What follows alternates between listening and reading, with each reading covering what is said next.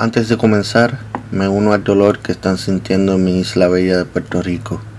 Ni una más ni una menos, en honor a todas ellas.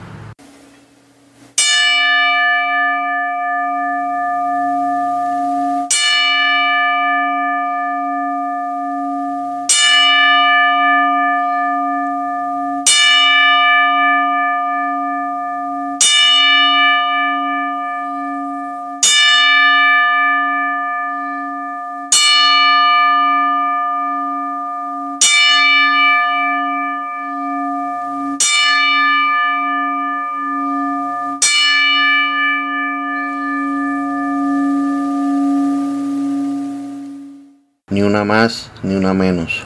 Justicia para todas. Salido desde las mismísimas entrañas de la tierra. Donde ningún hombre se atrevió jamás a entrar. Escarbamos la historia de un fenómeno de la lucha libre.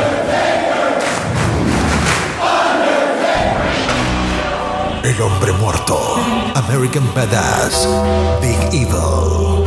El señor del lado oscuro.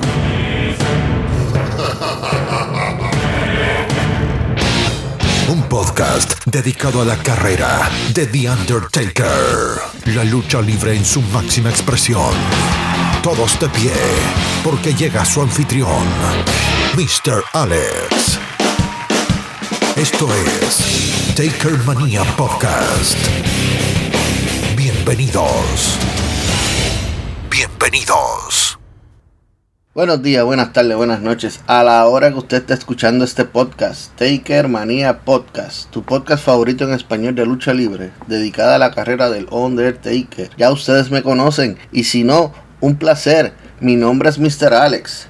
Como siempre les digo, puedes conseguirnos en YouTube. Recuerda darle fuertemente al botón de subscribe. Clic en la campanita y cada vez que subo un episodio, automáticamente YouTube te notifica que tenemos episodio nuevo acabadito de salir.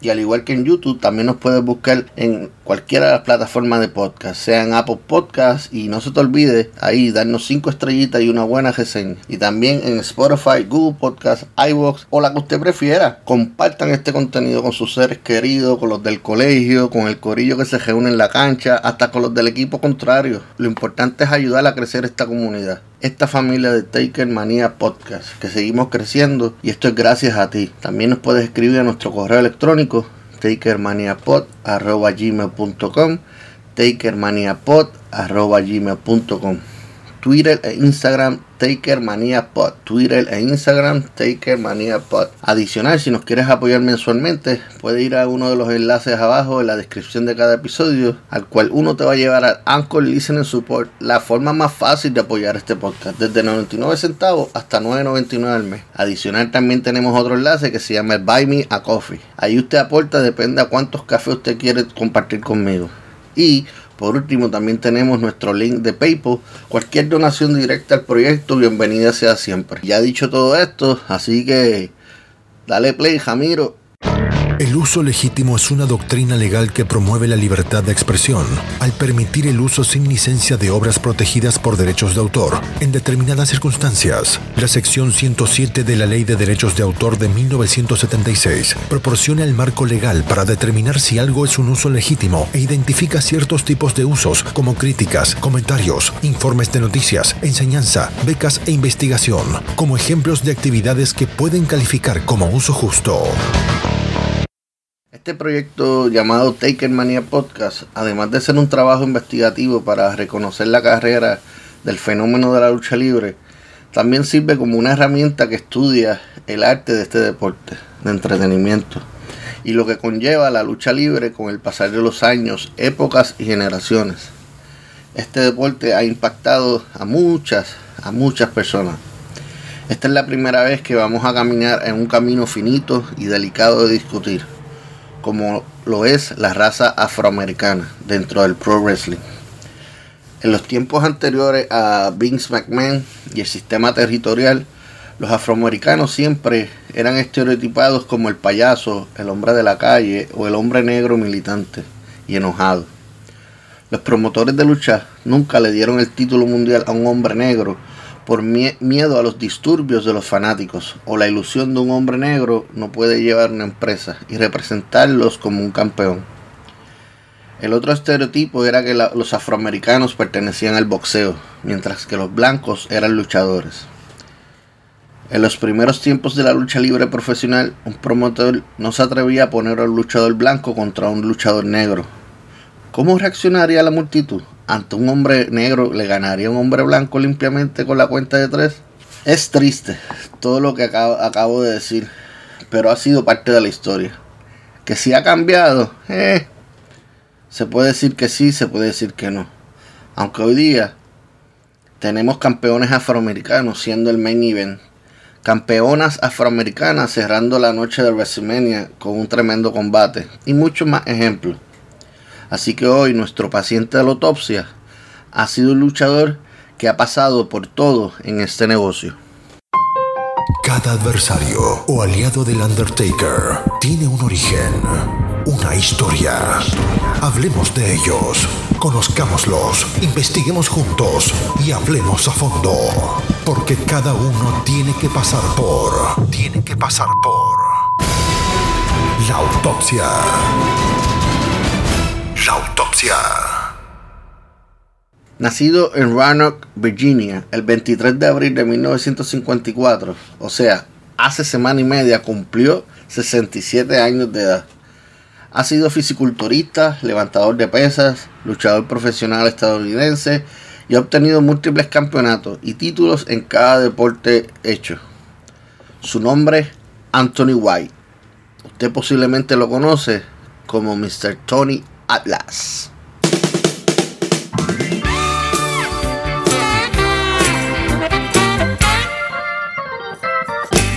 Atlas comenzó a luchar en 1974 para el área National Wrestling Alliance Worldwide Mid Atlantic. Su debut el 10 de julio fue un combate por equipos con Bob Burgers contra Art Nielsen and the Blue Scorpion.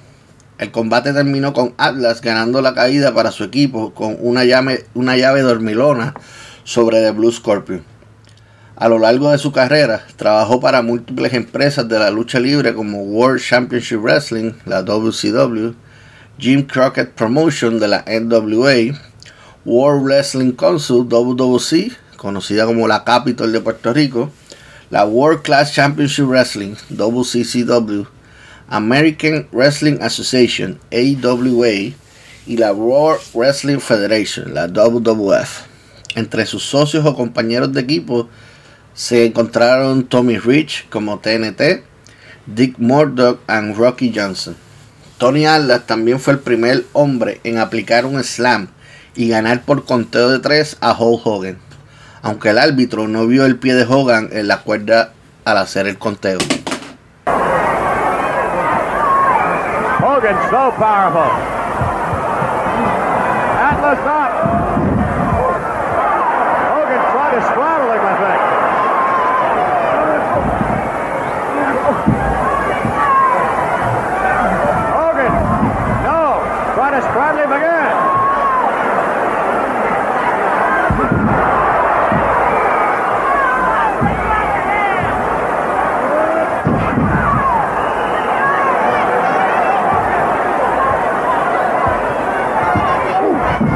Red foot by Hogan. Nip and tuck this match all the way.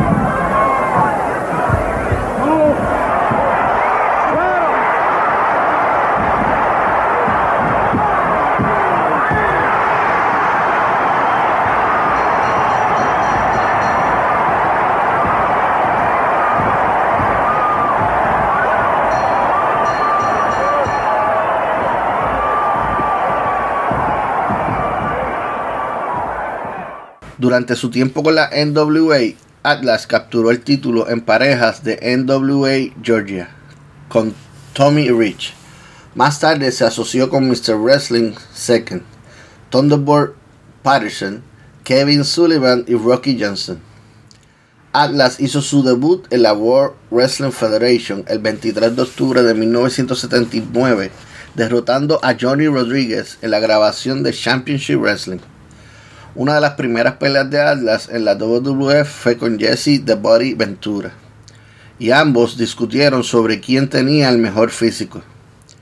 En 1983, Tony se asoció nuevamente con Rocky Johnson y juntos formaron Soul Patrol para derrotar a The Wild Samoans y ganar el título mundial de parejas de la WWF, convirtiéndose en el primer equipo negro en tener los cinturones. Después de perder los títulos ante Adrian Adonis y Dick Murdoch, Johnson se marchó de la empresa. Tony estuvo una temporada del 82 luchando por New Japan Pro Wrestling. La gerencia de la WWF estaba preparada para ofrecer a Atlas una carrera como campeón intercontinental de la compañía. Pero un creciente problema de drogas hizo que Atlas perdiera fechas y se volviera poco confiable tanto dentro como fuera de ring. Su último combate fue el 16 de mayo de 1984 en Lacey Township, New Jersey. Luego regresó a Georgia y luchó en San Luis. Dos meses después de dejar la WWF, Atlas resurgió en la AWA, The Burn Jane. Hizo su debut el 13 de julio en un house show de Denver, Colorado, derrotando a Chris Marlock. En este momento, la WWF estaba alineada a la AWA en busca de talentos. Esto representó un giro en la dirección opuesta y Atlas recibió un empujón al unirse a la promoción. Estaba invicto contra Mr. Electricity, Steve Regal, Larry Cisco y Jake Milliman en julio antes de ser finalmente derrotado por King Kong Bundy el 11 de agosto en Indianápolis. Esto y una derrota por descalificación ante Nick Bockwell fueron las únicas derrotas de Atlas en la competencia individual. El 10 de octubre del 84 se asoció de Crusher y se enfrentó a los campeones en parejas de la AWA, The Road Warriors, por una oportunidad por los títulos y ganaron por descalificación. Diez días después se asoció con Jim Brunson para otra oportunidad contra los Road Warriors, pero esta vez fueron derrotados. Su último combate con la promoción fue una victoria contra Tom Scott el 28 de octubre. Un día después de salir de la AWA, Atlas regresó a la WWF en una grabación de televisión para All Star Wrestling en Hamilton, Ontario. A su regreso, Atlas fue colocado en el midcard de la WWF y estaba invicto contra toda su competencia que incluía a Mr. Fuji, The Spoiler, The Iron Sheik, Moondog Rex, Bob Orton y podemos incluir al campeón intercontinental de la WWF en ese momento, Greg Valentine. Lucha no titular, perdiendo su invicto luego ante David Scotch. Esta sería su única derrota en varios meses, ya que no volvería a perder hasta enfrentarse ante Port Ordoff en Primetime Wrestling el 19 de marzo del 85. En este punto, Atlas comenzó a hacer la transición a main card, incluyendo peleas contra Bret Hart, Greg Valentine, Don Muraco y Roddy Piper. También participó en varias luchas en parejas junto a Rocky Johnson. Atlas hizo su debut en un pay-per-view de la WWF en 1986 cuando apareció en el Battle Royale en WrestleMania 2, siendo eliminado por William Perry. Tuvo grandes feudos con estrellas como King Kong Bundy, Harley Race, Hercules y Ted Archery, entre otros. Con el tiempo, Atlas fue perdiendo protagonismo en la empresa y comenzó a bajar de nivel, perdiendo combates ante Big John Studd, Iron Shake, Dory Funk Jr. y Adrian Adonis. Luego de Atlas dejar la WWF, estuvo en varias promociones regionales, entre las que estuvo CCW, WCWA y la WWC o Capitol en Puerto Rico. Allí participó del 14 aniversario Capitol Sport Promotion enfrentándose a The Iron Sheik. También allí fue uno de los dos testigos del asalto fatal al luchador Bruce Brody. Como ya discutimos por encimita en el episodio de Bruce Brody, este tuvo una discusión con José Huerta González y se escucharon unos gemidos lo suficientemente fuertes como para que todo el vestuario los oyera. Atlas corrió a la ducha y vio a Brody inclinado y sujetándose el estómago, Atlas y el otro testigo luego miraron a Huertas González y lo vieron sosteniendo el cuchillo. Cuando llegaron los paramédicos, Atlas llevó a Brody cargando al hombro escalera abajo hasta la ambulancia que esperaba, ya que debido a la enorme estatura de Brody los paramédicos no pudieron levantarlo. Huerta González, quien siempre mantuvo su inocencia, fue inicialmente acusado de homicidio en primer grado, pero luego fue reducido y juzgado por homicidio involuntario. Pero lo importante aquí es, volviendo a Tony luego se trasladó al área del sur de Ontario a finales del 88. Se unió a International Championship Wrestling, la ECW, ICW, donde se convirtió en heel y ganó el título pesado, pesos pesados de la ICW. Luego de varias semanas, Atlas perdió el cinturón ante Big Steamboat en Middletown, New York. Pero después de unos meses recuperó el cinturón nuevamente. Luego estuvo inactivo de la lucha libre debido a que estuvo sin hogar durante un año y medio. En 1990, después de una batalla contra la adicción a las drogas y la falta de vivienda, un Atlas rejuvenecido regresó a la WWF, donde luchó como Saba Simba, un guerrero de una tribu de Uganda, durante el resto de 1990 y hasta septiembre de 1991. A continuación, les voy a poner el corto audio de este nuevo personaje y digo corto porque si no YouTube empieza a molestar con los copyrights.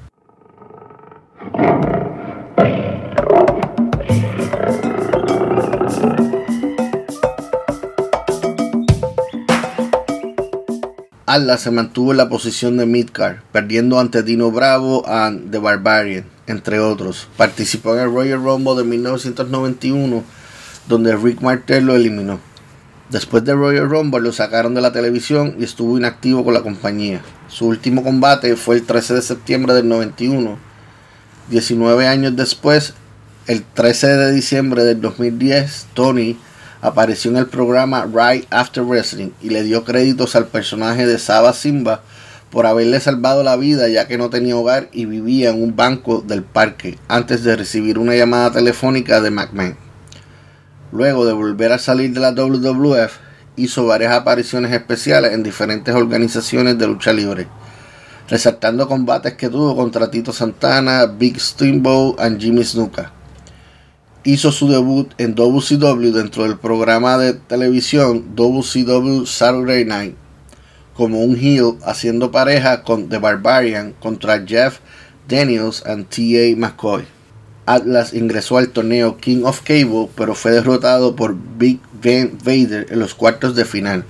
En el circuito de los house shows o shows en vivos continuó su asociación con The Barbarian y recibió oportunidades por el campeonato en pareja de la NWA WCW contra Rick Steamboat y Shane Douglas, pero no los pudieron ganar. Ya para el 2 de enero del 93, Atlas entró en un torneo para coronar a un nuevo campeón del United States Heavyweight Championship, ganando en cuartos de finales a Van Hammer, pero en las semifinales cayó ante Dustin Rhodes. Tuvo un pequeño feudo contra el novato Eric Watts, luego apareció en el Clash of the Champions, número 22 en Milwaukee y perdió un concurso de pulseo en de manos ante Vinny Vegas. Después de un combate con Steven Regal el 5 de febrero, Atlas dejó la compañía. Luego regresó a IWCCW en el otoño del 93 y se enfrentó a Tommy Dreamer, Johnny Gunn, Tito Santana y Primo Carnera III. También luchó para la CWA en 1994 y en el 95 se unió a la American Wrestling Federation y allí se asoció con su amigo Coco Beware para enfrentar a Greg Valentine y Tommy Rich por la vacante de la AWF Tag Team Championship. Aparte de sus apariciones en la AWF, Atlas luchó principalmente con la CWA entre el 95 y el 97. Para julio del 99 se asoció con Tito Santana para derrotar al Salvatore Bellomo y J Love en el WXW Fest 99 en Allentown, Pensilvania. Regresó a la WWC de Puerto Rico a derrotar a Dodge Mantel en 16 de junio del 2000 en el evento del 27 aniversario de la compañía. 19 de noviembre del 2005, Atlas derrotó a Tracy Smoother en CCW a Tribute to Starcade en Spartanburg, Carolina del Sur. Desde el 2006 ha hecho apariciones ocasionales para Big Time Wrestling y Top Rope Promotion, ambas en Nueva Inglaterra. Al día de hoy todavía hace apariciones dentro del circuito independiente y carteleras especiales. So, Tony Alda se mantiene activo, no constantemente, pero hace sus apariciones eh, esporádicamente. En cuanto a la WWE, ya se, ya se me olvidó cuál número es el regreso de la compañía. Pues, ha regresado bastantes veces, como hemos escuchado anteriormente. Pero Alda fue incluido en el Salón de la Fama de la WWE en el 2006 por Mr. Special Delivery Jones. Atlas apareció el 8 de julio del 2008 eh, en el en ECW donde Mr. Long lo nombró como locutor invitado especial para el evento principal. Luego se convirtió en el manager, en el manejador de Mark Henry. Atlas fue una principal alma secreta en cuanto a que Mark Henry mantuviera el ECW Heavyweight Championship por 70 días sin perder hasta que Matt Hardy se lo ganara en septiembre del 2008. Henry fue luego cambiado a la marca de Raw, terminando así silenciosamente su alianza con Atlas. Pero Atlas continuaría apareciendo en el show de ECW durante The, Abrams Abraham Washington Show como el compañero de Abraham Washington hasta que ECW salió del aire en febrero del 2010. Luego fue liberado de su contrato el 30 de abril de ese mismo año. En el 2014, Atlas fue miembro principal del elenco del reality show original de WWE Network Legends House. Tony Atlas, con 47 años de experiencia como luchador y plus, porque todavía sigue activo, profesionalmente desde el 1974, midiendo 6 pies, 1 pulgada y pesando 119 kilos. Tiene un total de luchas hasta este pasado 24 de abril, o sea, recientemente como hace una semana, de 1632 luchas, de las cuales 72% ha sido ganador, 21% ha sido perdedor y un 7% ha terminado empate o un no contest. Eh, obtuvo el cuarto lugar en el Most Improved Wrestling en el 1978 y ese, ese premio lo ganó dos años después en el 1980, el premio de Most Improved Wrestling. Estuvo en la lista de PWI de Pro Wrestling Illustrated, el Top 500 eh, desde el 1991 hasta el 1997, todos esos años corridos. Como habíamos dicho antes, es parte del, del Hall of Fame de WWE desde el 2006 eh, tuvo varios títulos solitarios como en pareja, los cuales más se destacan: seis veces NWA Georgia Tag Team Championship, dos veces ICCW Heavyweight Championship, 654 días CWA Heavyweight Championship, 528 días ICW Heavyweight Championship, 196 días EWA Heavyweight Championship, 188 días NWA Georgia Heavyweight Championship, 182 días World Class Texas Tag Team Championship, 154 días WWF World Tag Team Championship, entre otros. Su movida final se le conoce como la Military Press Slam o Gorilla Press Slam. Eh, tuvo varios nombres de luchador, varios um, gimmicks, como además de Tony Atlas, se llamó Black Atlas, Saba Simba, Black Scorpion, Black Superman y en los concursos de fisiculturismo llegó a ganar el, premio y se le conoció como Mr. USA. Eh, perteneció a diferentes equipos eh, en pareja, pero la pareja que más resaltó eh, como equipo en toda su carrera fue con Rocky Johnson en WWF entre el 83 y el 84, donde ellos dominaban la división de, de pareja. Tuvo un solo manejador, Tony Rumble, fue entrenado por Larry Sherp y él fue eh, entrenador eh, de tres diferentes luchadores como Captain Freedom, Rick Fuller y Bobby Robinson. No te vayas. Ya viene la mejor parte. Aquí, en Taker Mania Podcast. Con Mr. Alex. Ya les había dicho a ustedes respecto al seguimiento de la novela Undertaker Último Warrior, un solo destino. Hoy vamos a seguir con la parte correspondiente. En el episodio de hoy tenemos otro personaje principal que se añade a esta historia.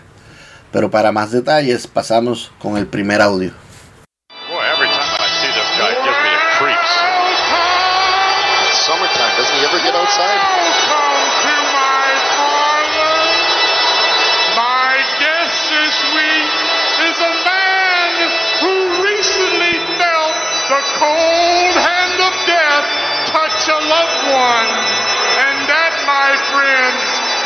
Jake the Snake Roberts.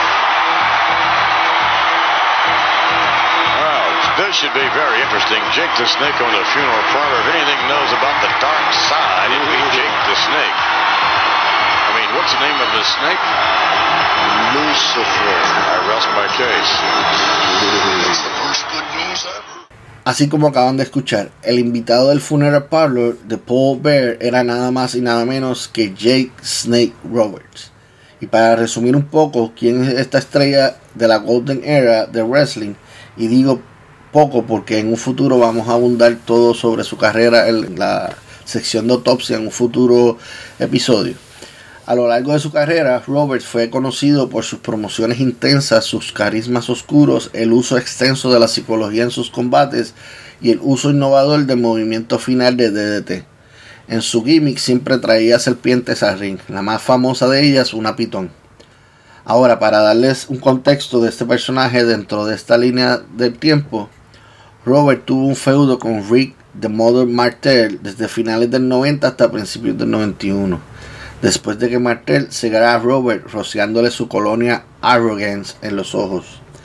Roberts llegó a usar lentes de contacto blanco para probar su ceguera.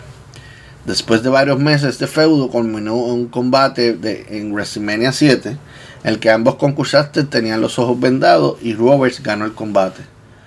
Luego Roberts tuvo un pequeño feudo contra Earthquake en donde éste tuvo de cerca, de cerca a la muerte, y esto debido a que su serpiente favorita, Damien, terminó siendo una Quaker Burger, a lo que Robert consiguió reemplazarla por su hermana, eh, su hermano Lucifer, que es la su nueva serpiente.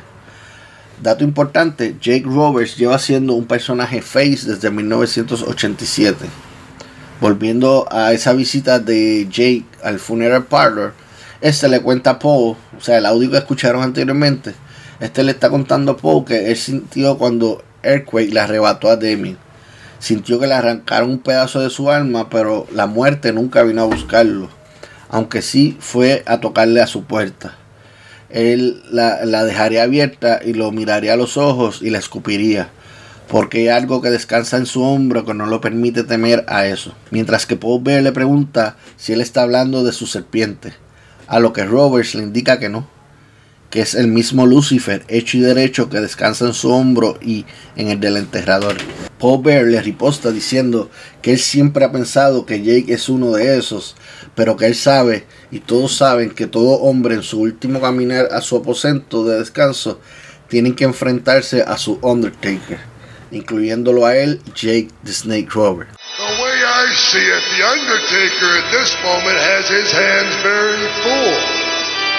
Oh, but if you're talking about the ultimate warrior, that's no problem at all. We're just stringing him along till it's time to drop him in his final resting place.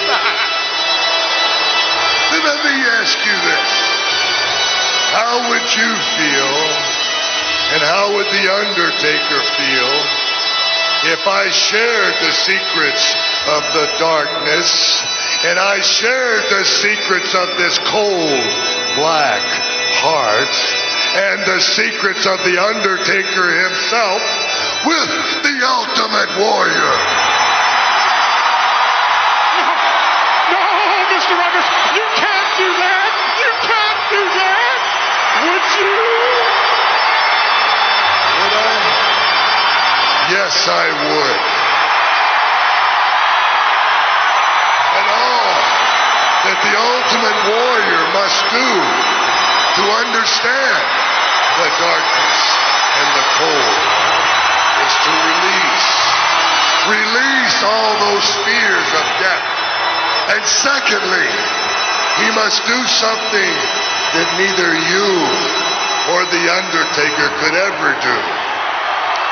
And And that's simply trust me. Trust me, warrior. No! We're not through! Come back! Come back! We can work this Wow, esto se está poniendo picante. Jake the Snake Rover lo confiesa a Paul Bear que él va a ayudar a Ultimo Warrior a compa- compartiendo los secretos de la oscuridad, compartiendo los secretos de un corazón negro y frío y hasta los secretos del mismo Undertaker.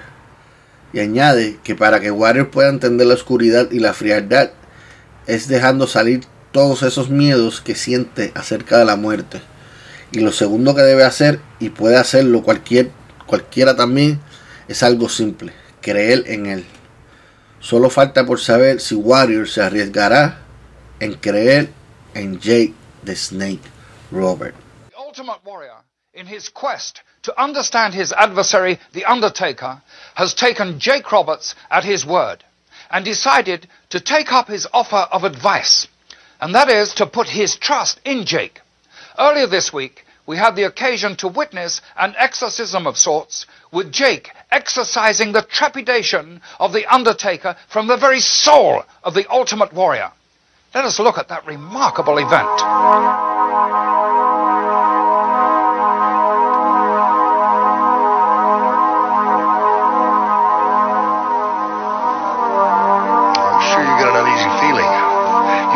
You maybe even feel a little sick right now.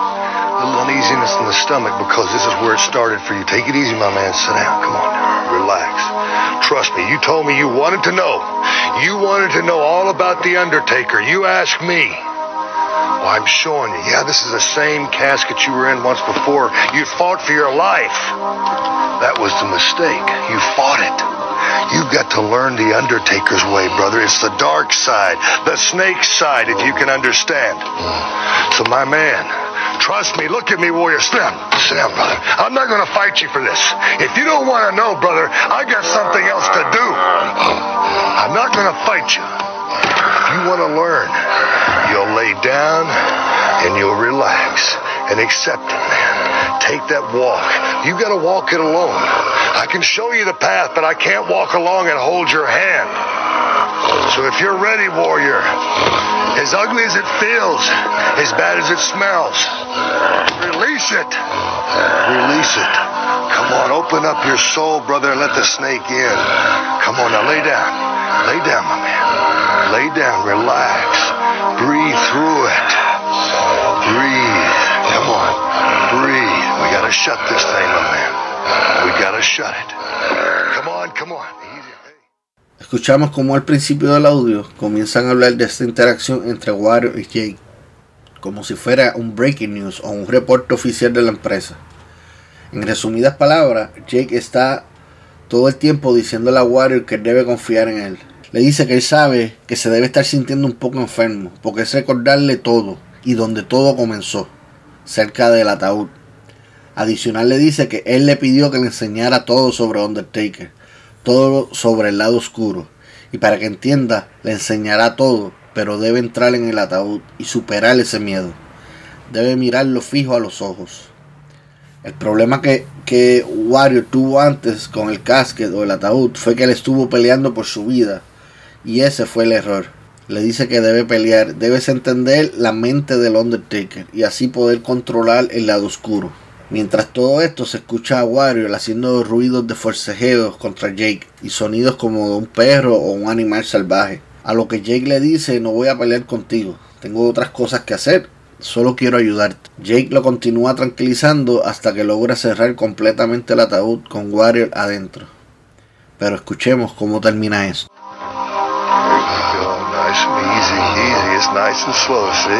Nice and slow. yeah, first piece of the puzzle, my man. Just the first piece. The first one. And you got to sit back and live with it. There. Relax. Quit fighting it. Breathe easy, my man. Trust me. Let the coolness creep upon you. Feel it. Maybe you've gone long enough. no, I don't think so. Not quite. I mean, if you're going to go for it, man, go all the way. Take it to the limit, right? You don't want a piece of the pie, you want it all. I think you finally released it, didn't you? The fear. Let it creep out of your body. Let's see how you're feeling, big man. See how you're feeling now. Yeah. Let's see how the big warrior feels now. Oh, that's the same look. The look of the Undertaker. It's in your eyes, warrior. It's in your eyes.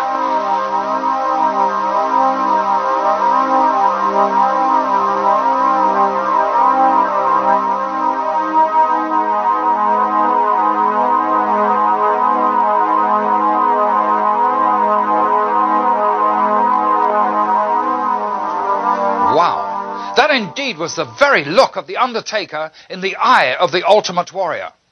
There can be no doubt at all that Jake Roberts is having a very profound effect upon the Warrior. And that can only mean trouble for The Undertaker. For the World Wrestling Federation, this has been Special Report. Jake alienta a Warrior a que ya tiene la primera parte de este rompecabezas. Esto va a pasar rápido, pero tienes que llevarlo al límite. Y luego de escuchar a Warrior revolcarse y pelear con sus miedos dentro del ataúd, se escucha una calma. Él le sigue repitiendo a Warrior que confíe en lo que sienta. Jake decide abrir el ataúd para, que para ver los resultados del mismo. Jake se asusta al verlo, diciéndole que es la misma mirada del enterrador. Está en sus ojos, mientras que el reportero termina diciendo que todo lo que pasó puede sonar a problemas para el Undertaker. En el próximo episodio tendremos los audios de las dos próximas pruebas que Jake pone a Último Warrior. Este storyline está cogiendo forma. Quisiera Telemundo Univisión tener una historia así. el enlace del video de estos audios los pondré en el próximo episodio ya que todos están en un mismo video y no quiero spoilear lo que pasará en nuestro próximo episodio de nuestra novela Undertaker, Último Warrior. Un solo destino. El Undertaker aplica la tumba, rompe cuello, continúa con la llave de los portones del infierno y te lleva hasta el Valle de la Muerte. Estamos transmitiendo en vivo, compadres. Escucha una gran pelea con gran emoción. De campana a campana. El relato como si estuvieras en vivo. Prepara las palomitas, porque esta lucha comienza en 3, 2, 1. ¡A!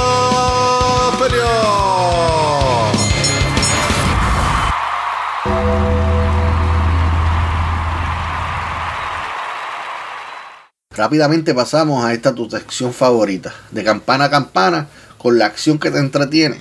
Siguiendo la línea del tiempo del ministro de la oscuridad, continuamos con el siguiente combate.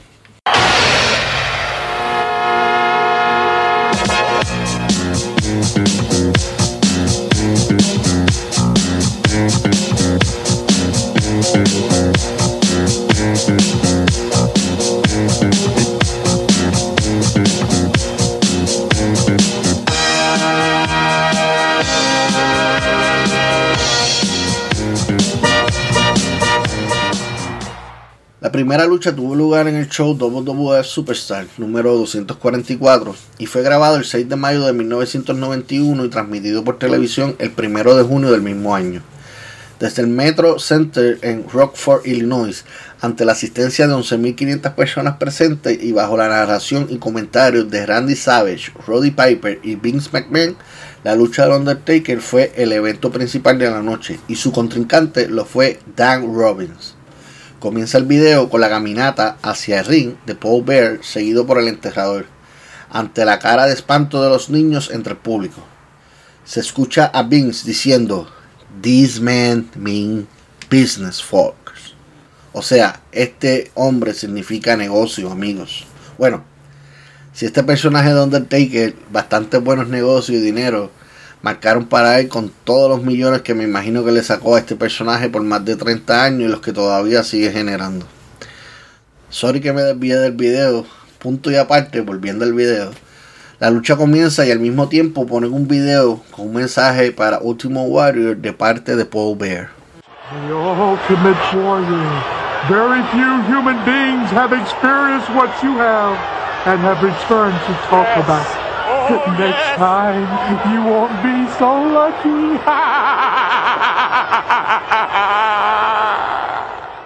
Mientras el video se veía, en la acción dentro del ring, Paul Bear le quitaba agresivamente la urna al árbitro, quien la estaba aguantando mientras Bear ayudaba a Taker a quitar sus accesorios.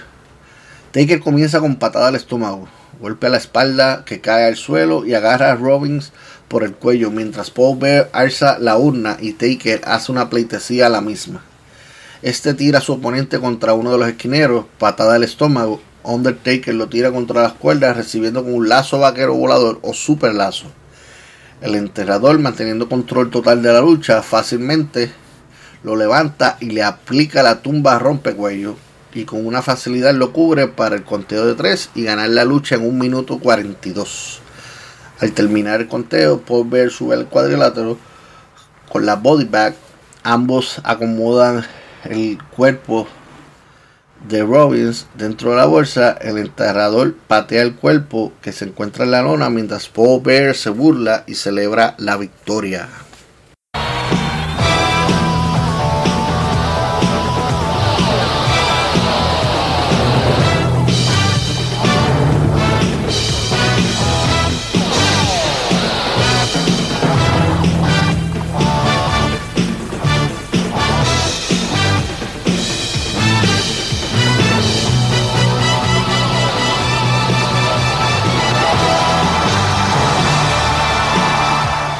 Bueno, segunda y última lucha por reseñar en este episodio tuvo lugar en el show WWF Wrestling Challenge número 249. Fue grabado desde el Broomer County Arena en Green Bay, Wisconsin, el 7 de mayo del 91 y transmitido por televisión el 9 de junio del mismo año. Bajo la narración y comentarios de Gorilla Monsoon, Bobby Heenan y Jim Neidhart. Segunda lucha de la noche, vemos a Paul Bear dirigiendo la caminata hacia el cuadrilátero con la urna en una de sus manos y en la otra lleva el body bag. Paul Bear es seguido por The Undertaker, mientras que dentro del ring ya se encuentra esperando Jim Evans, quien es su contrincante para esta lucha. El combate comienza con patada al cuerpo de parte de Undertaker, golpe a la espalda y termina con un tipo de back suplex en el medio del ring. Al mismo tiempo, que está la lucha, al otro lado de la pantalla están dando una promo sobre la portada de la revista de WWF, que sale Jake the Snake Robert en la portada, y dentro de la revista eh, hacen un highlight de un artículo titulado Terminal Test, donde sale la foto del enterrador junto a su manejador Paul Bear. Mientras se hacen la pregunta, ¿tú puedes pasar la prueba terminal? En la lucha, mientras tanto, Taker está realizando la old school, que no es más que llevar a su oponente a la esquina mientras él camina por la tercera cuerda, terminando con golpe en la nuca. Y Paul Bear celebra en el ringside mientras Undertaker le aplica la tumba rompecuello para cubrir a su oponente y ganar en una lucha de duración de 2 minutos 29 segundos. Paul Bear celebra mientras entra al ring con la bolsa en mano acomoda nuevamente el cuerpo de Evans dentro del body bag y luego es pateado por el enterrador mientras Paul se burla. Taker sale del ring con su víctima dentro de la gran bolsa negra y Paul exclama que descanse en paz. Y eso es todo en la sección de campana a campana, el relato como si estuvieras en vivo y a todo color, el contenido que te entretiene y te hace recordar cuando éramos pequeños frente a la televisión viendo lucha libre. Como escucharon, la novela Undertaker Ultimate Warrior sigue creando contenido y les aseguro que en el próximo episodio nos enteraremos de algo revelador. Hemos llegado al final de este episodio, no sin antes dar gracias a todos por escuchar el podcast. Como siempre les digo, consíganos en Anchor, Spotify, Google Podcast, Pocket Cast, iVoox dale follow, dale subscribe. También los audios en YouTube. Búscanos en YouTube, suscríbete y dale fuertemente a la campanita de notificación para que cuando tengamos un episodio nuevo, YouTube les, les, avise y cada vez que le den play a esos videos de audio, denle fuertemente al botón de like, que eso también nos ayuda a nosotros. Y nada, a todo aquel que nos escuche en Apple Podcast, ya saben, cinco estrellitas, una reseña, ya que eso nos ayuda a llegar a más gente. Nuestras redes sociales, síguenos en Twitter e Instagram, TakerManiaPod, TakerManiaPod, y nos pueden escribir a nuestro correo electrónico, takermaniapod.gmail.com. Quiero recordarle que usted puede aportar este podcast abajo en la descripción. Encontrarás tres enlaces: el Anchor Listening Support, el Buy Me a Coffee y también tenemos el enlace para el PayPal. Cualquier donación, cualquier pago, cualquier café, todo bien, gracias, se lo vamos a recibir. Todo para ayudar a este proyecto. Quiero darle las gracias también por apoyar a todos los artistas que son parte de este proyecto que aportan sus talentos y también agradecerle a ellos, tanto a Destiny, la creadora de todas las artes, a nuestro ingeniero de sonido, a Ramiro, gracias por, por cooperar y ayudarme con todo su, su, su talento y, y, sus obras.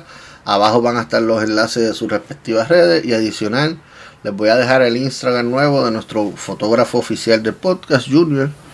Eh, bienvenido a nuestro equipo de trabajo pasen por su Instagram para que vean el contenido que él tiene en, en, su página de Instagram. Gracias a todas esas personas que nos apoyan eh, monetariamente en Anchor Listening Support, en Buy Me a Coffee y en PayPal. Gracias a la producción, a Giovanna e Isabela. Muchísimas gracias a todos ustedes por darme la oportunidad nuevamente de compartir este proyecto con ustedes. Y será hasta la próxima lucha del Undertaker. Rest in peace. Ni una más, ni una menos. Resististe, aguantaste, llegaste al final. Olvides seguirnos en nuestras redes sociales. Encuéntranos en Instagram y Twitter como arroba TakerManiaPod. Nos reencontramos en el próximo episodio para seguir escarbando la historia del fenómeno de la lucha libre. El hombre muerto, American Badass, Big Evil, el señor del lado oscuro. Hasta aquí fue Taker Mania Podcast con Mr. Alex. Solo nos queda por decirles. Rest in peace. Rest in peace.